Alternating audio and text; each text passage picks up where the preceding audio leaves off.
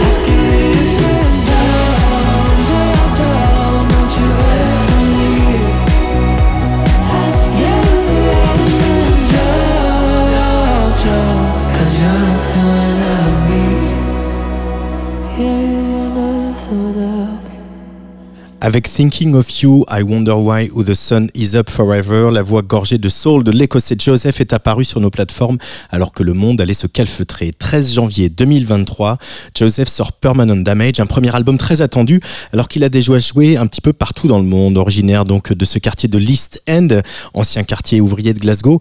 Autant vous dire qu'il a un fort accent. Alors une fois n'est pas coutume, sur Tsugi Radio on vous passe souvent les, interviews en VO. Et bah, pour que vous puissiez bien suivre, on a décidé de traduire les propos de Joseph avec la voix française de Benoît Félix Lombard. J'ai donc rencontré Joseph fin janvier à Paris et j'ai d'abord voulu savoir dans quel état d'esprit il se trouvait quelques jours après la sortie de son premier album. Soulagé, pour être tout à fait honnête. Ça fait longtemps que je suis dessus et je voulais donner le meilleur de moi-même. C'est quelque chose que j'ai toujours voulu faire. C'est incroyable, putain. T'as toujours voulu sortir un album, euh, être chanteur? Pas toujours, mais euh, depuis que je me suis fait, je me suis mis à faire de la musique, j'ai eu envie de faire un album, car j'ai toujours été obsédé par le format album. Et en plus, euh, dans l'industrie de la musique, euh, le premier album est une étape très importante. Les albums sortent aujourd'hui principalement sur les plateformes, c'est essentiellement des singles et les vidéos qui sont mises en avant sur les réseaux sociaux. Pourquoi est-ce que c'est si important En raison de tous les artistes soul que tu as écoutés à la maison en grandissant euh, avec ta mère? Selon moi, les gens s'intéressent encore à une œuvre complète. Enfin, certains disent que ça diminue, que le public a moins d'attention à accorder un album qu'à des singles parce qu'ils ont moins de temps à y consacrer. Mais pour moi, il y a toujours de l'espace pour un album. Comme pour les films. Le cinéma, ça ne disparaîtra jamais, même avec les plateformes comme Netflix les albums seront toujours importants. Et c'est vrai que j'ai grandi avec, donc pour moi c'est important. Pourrais-tu nous éclairer sur euh, la fabrication de cet album? Tu es parolier, tu fais ta musique euh, avec l'aide de ton producteur, mais faire un album c'est quand même une petite traversée. Quel souvenir en gardes-tu?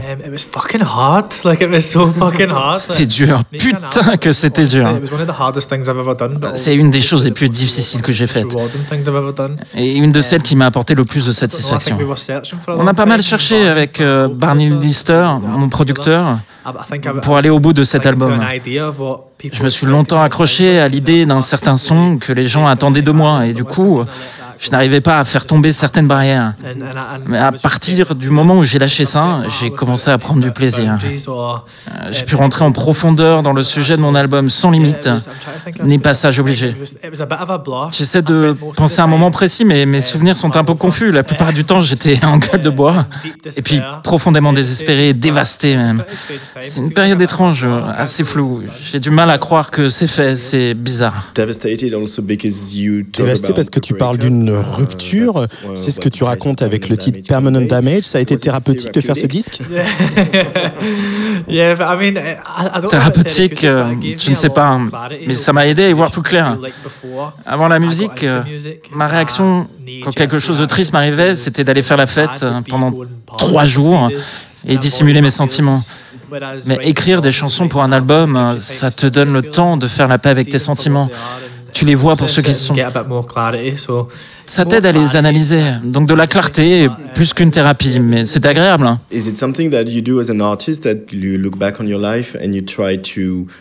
C'est quoi ton processus artistique? Tu regardes ta vie et tu cherches ce qu'il y a d'universel dans tes sentiments, tout en essayant de, de mettre une certaine distance, ou au contraire, il faut que tu plonges dans ces sentiments? Je pense qu'il faut s'y plonger. Il faut souffrir hein, pour son art.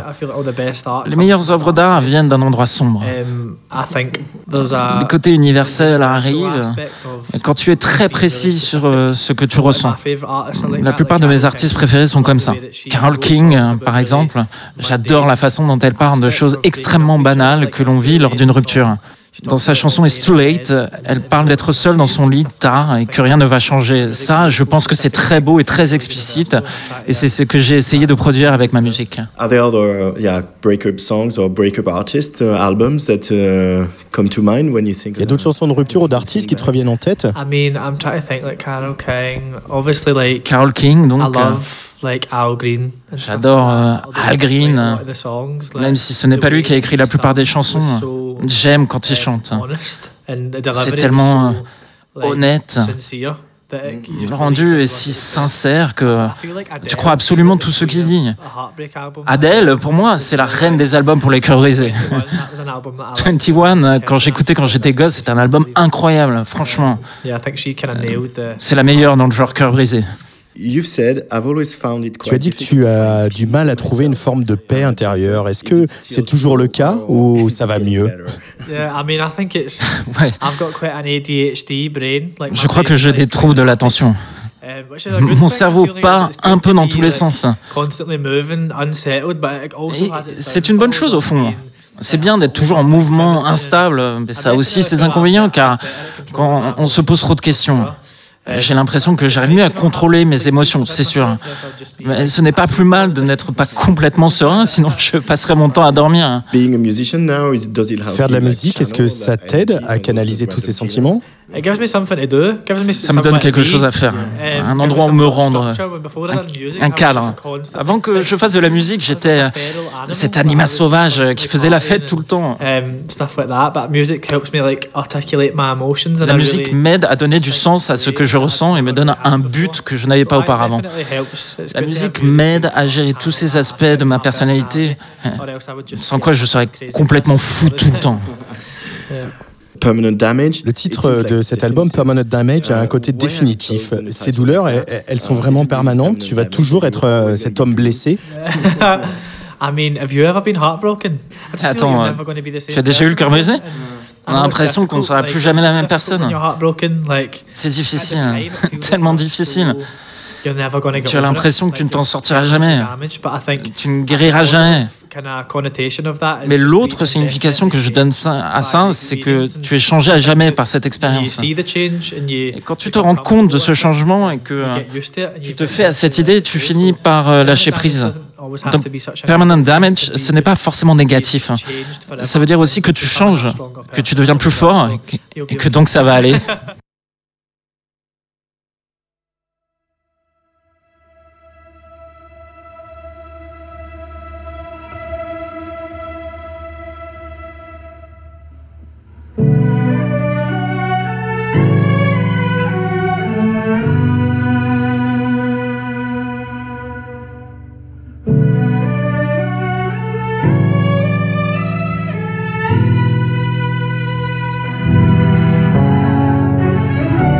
should hear it.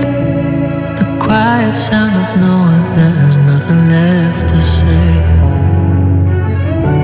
All the feeling that takes me back to somewhere I don't wanna be again. Cause you know everything that's on my mind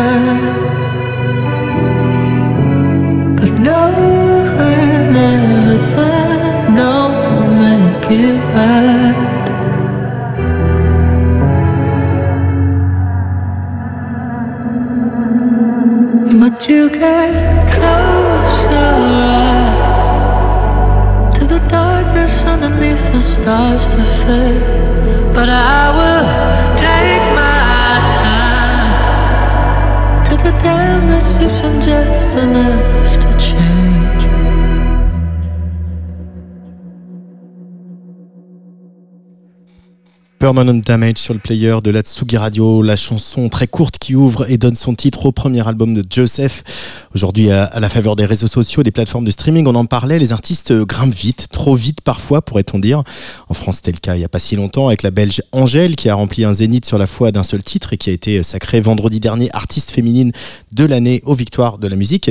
Mais revenons à Joseph qui, à peine quelques semaines avant la sortie de Permanent Damage, a fait lui la première partie d'un autre écossais assez connu, Paolo Nutini, à Ovo Hydro, qui est une salle de Glasgow, qui est un peu l'équivalent de notre Accor Hotel Arena à Paris. Alors quand il a appris ça, Joseph a appelé sa mère en visio, il a posté tout ça sur Instagram. C'est un échange joyeux, attendrissant euh, pour annoncer euh, voilà cette date à ses fans et c'est devenu un réel qui est, qui est quasiment euh, devenu un mème hein, pour avec la réaction plus qu'enthousiaste de la maman de l'artiste. Et en reste pas moins que jouer dans la plus grande salle de sa ville natale, c'est une sacrée consécration pour le chanteur qui a donné son premier concert il y a à peine deux ans. La musique n'était pas vraiment dans le viseur pour moi quand j'étais petit. Ça paraissait tellement éloigné de ma réalité qu'à chaque fois que je joue dans une salle plus grande, ou dans des lieux énormes comme ça, je me demande, mais ce que je fais là Mais j'essaie d'en profiter, tu vois. Je n'ai jamais envisagé ça, mais c'est carrément hallucinant qu'on me permette de jouer dans des endroits comme ça, si tôt dans ma carrière. J'avais peur comme jamais. Il y avait combien de personnes? 15 000 personnes dans une arène. Ouais, je me suis fait dessus. Est-ce que tu as eu une espèce de révélation lorsque tu as donné euh, tes premiers concerts? Est-ce que tu t'es tout de suite senti euh, à ta place? Um, Je n'avais jamais eu aussi peur de ma vie. Lors de mon premier concert, si tu n'es jamais monté sur scène, c'est un sentiment difficile à décrire. Euh, c'est un peu la défonce. Um, la plus saine que tu peux vivre. C'est vraiment une drogue. C'est une expérience quasi mystique de jouer en live. Il y a un véritable échange d'énergie entre toi et le public. C'est dur à expliquer. Mais avant, je me faisais dessus et puis à la seconde où tu rentres sur scène, tu te dis Ok, ça y est, c'est ça que je cherchais en fait, ce dont j'avais besoin. Expérience incroyable.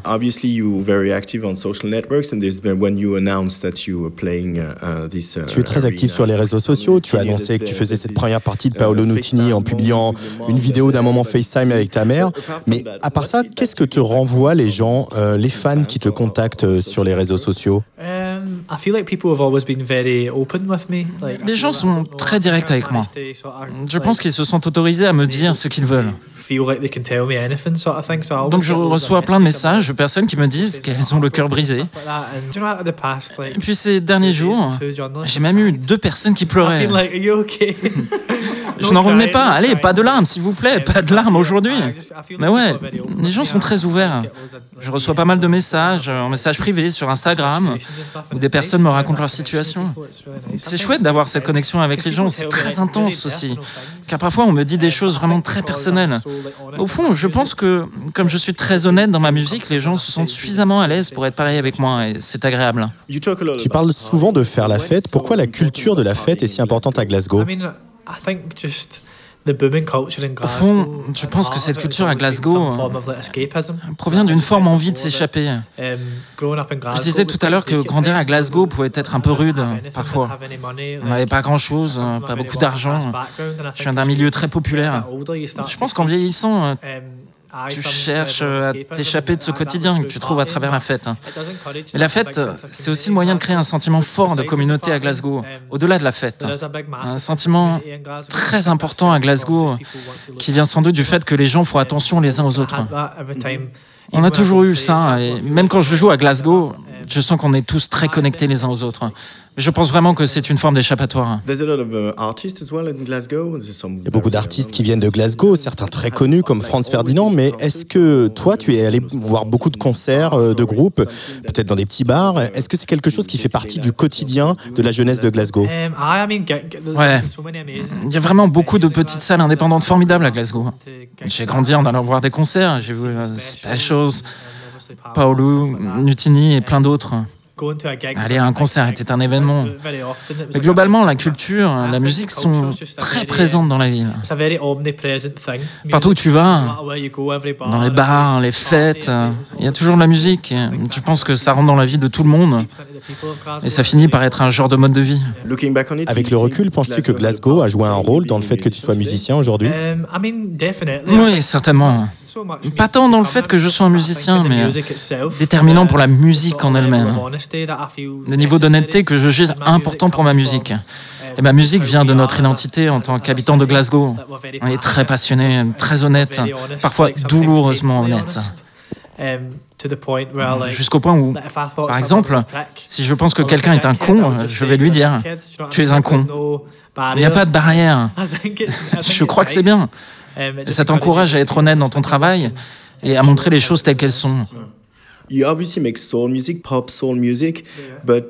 Pour revenir à ta musique, tu fais de la soul, de la pop aux accents soul, mais à l'écoute, on peut entendre que tu as fréquenté les clubs. À quel point le dance floor, le club, est important pour toi en tant qu'artiste La pulsation, la vibration, la connexion avec les autres. Ouais, c'est vrai. Il y a une dimension physique hein, très importante dans la musique. C'est quelque chose que, que je recherche de façon très active dans ma propre musique. Quand j'avais 18 ans, j'ai même pensé devenir DJ pour 5 minutes. J'ai beaucoup écouté Fourplan, des trucs de ce style. J'adore les vieux disques de disco. Avec cet album, j'ai voulu qu'il y a deux ou trois moments où ça monte, où ça descend. Surtout que l'ambiance a été assez pesante. Donc on a intégré pas mal de synthé, mais ouais, le clubbing est une partie importante de la culture à Glasgow. La techno notamment, ça a dû infuser. Je suis très fan. XX aussi. Um, il a, il a, réussi à révéler l'influence de la dance music dans son travail, Jamie XX. C'est un producteur incroyable. C'est une grande inspiration. C'est sûr. Uh, tu as déménagé à Londres. Qu'est-ce que ce nouvel environnement t'a apporté en tant qu'artiste et euh, qu'est-ce que ça t'aurait apporté que tu peux mettre dans ta musique? Comme je l'ai dit, hein, je connais Glasgow par cœur. Je connais tout le monde là-bas. On a l'impression que c'est une petite ville comparée à Londres. Quand j'ai bougé à Londres, ça m'a mis dans un environnement inconfortable. Et c'est sûr, il vous arrive des choses sur le plan créatif quand vous êtes mis dans une nouvelle situation. C'est sûr que c'est ce qui m'est arrivé quand j'ai déménagé. Je ne connaissais personne, je n'avais pas de potes, je me sentais coupé de tout ce que j'avais toujours connu. Et ça a allumé cette espèce de flamme en moi. Il fallait que je me donne à fond. Et puis euh, j'ai fini par y faire ma vie. Tout ça a eu une influence sur ma musique, c'est sûr car c'est là que j'ai commencé à travailler avec mon producteur et j'ai fait évoluer mon son. Est-ce qu'il y a des choses qui t'ont surpris à Londres? Il me semble que les gens se lâchent beaucoup moins à Londres. À Glasgow, les gens sont différents. Si vous attendez un arrêt de bus, euh, quelqu'un va finir par vous parler. On ne peut pas dire que ça arrive souvent à Londres.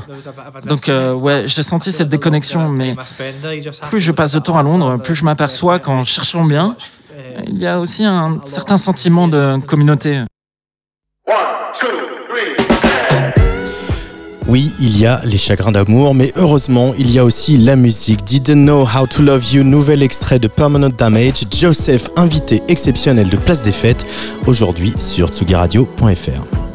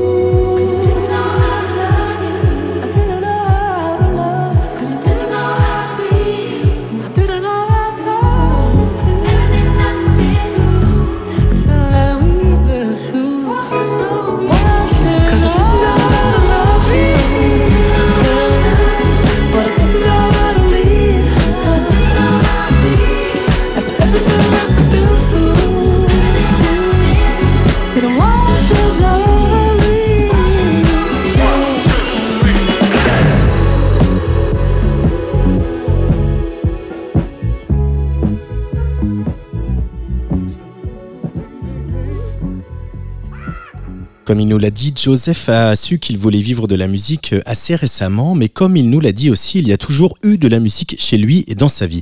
Alors c'est vrai que quand on rencontre un artiste pour la première fois, on a un peu envie de balayer avec lui ou elle quelques-unes de ses influences. On a parlé de l'importance de la soul, mais il y a aussi des héros de la pop qui ont compté dans le parcours de Joseph, et le premier nom que j'ai eu envie de lui citer, c'est Fleetwood Mac.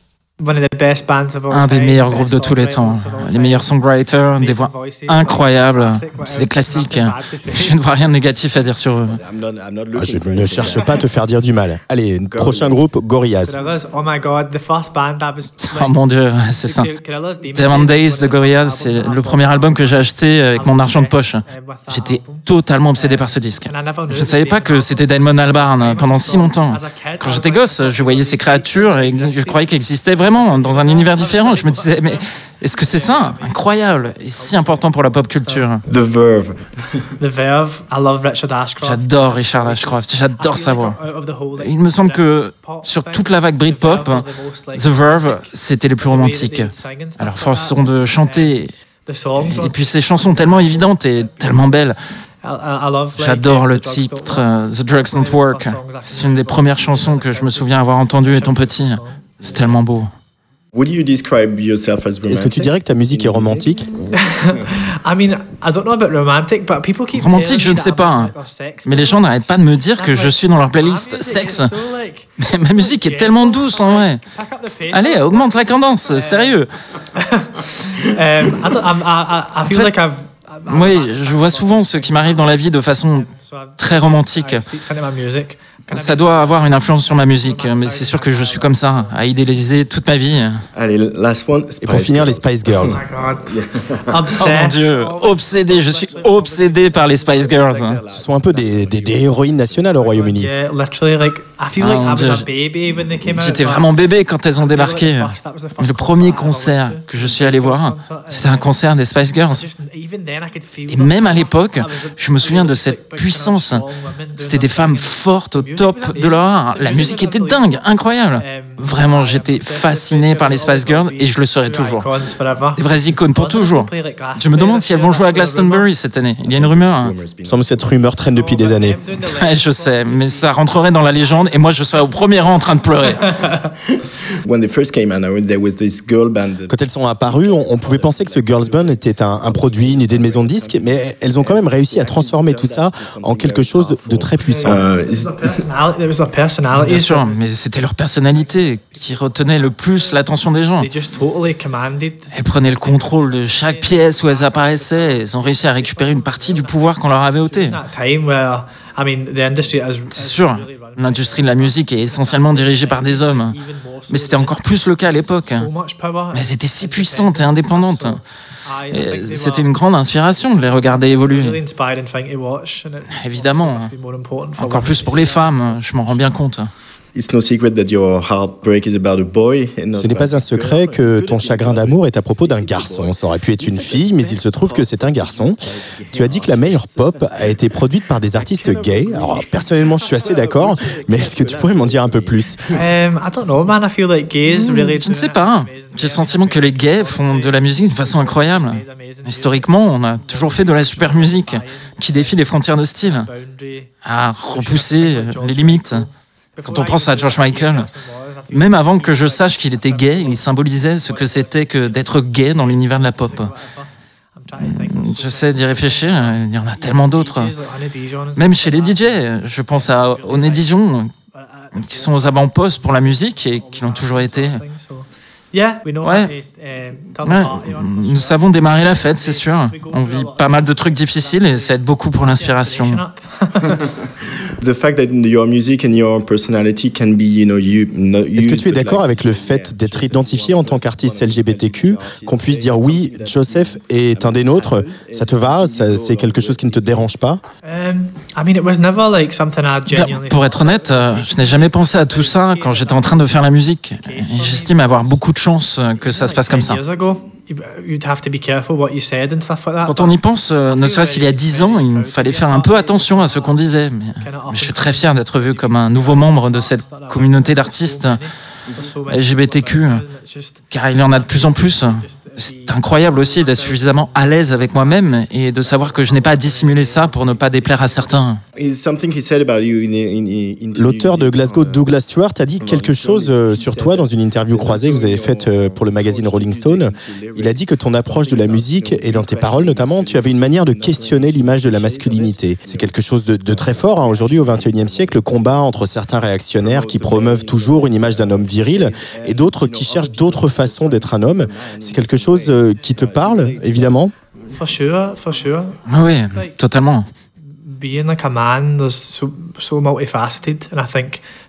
Être un homme euh, comporte en réalité tellement d'aspects différents. Historiquement, on ne nous donnait qu'une option, celle d'être cette version solide et hyper masculine de nous. Ma musique, c'est véritablement l'antithèse de ça, parce qu'elle est honnête, douce et fragile. Um, et ça, c'est quelque chose qui, par le passé, euh, n'était pas forcément glorifié. Mais aujourd'hui, il y a beaucoup de gens qui suivent cette voie et qui parlent ouvertement de leurs difficultés. Ils sont conscients et ouverts à parler de tout, ce qui les contrarie, ce qui les fait déprimer.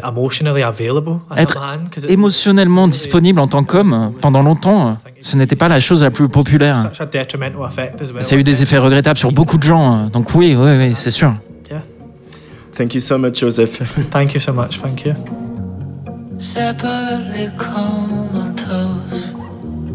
Smoking green and doing blue.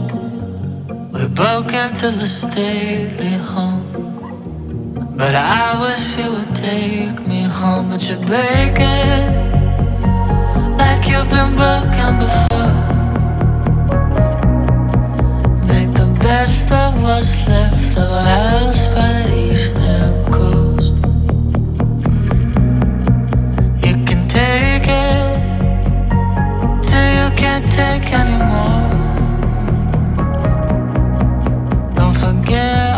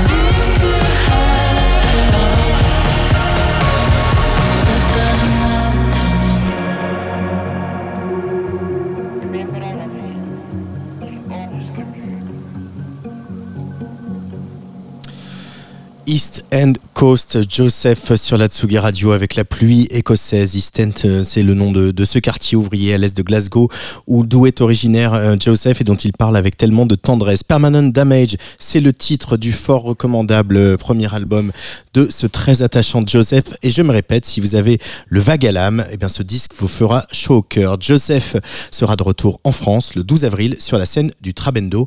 On imagine que ce n'est que le début pour lui. Et je voudrais encore une fois remercier Benoît Félix Lombard qui a prêté sa voix au propos de Joseph.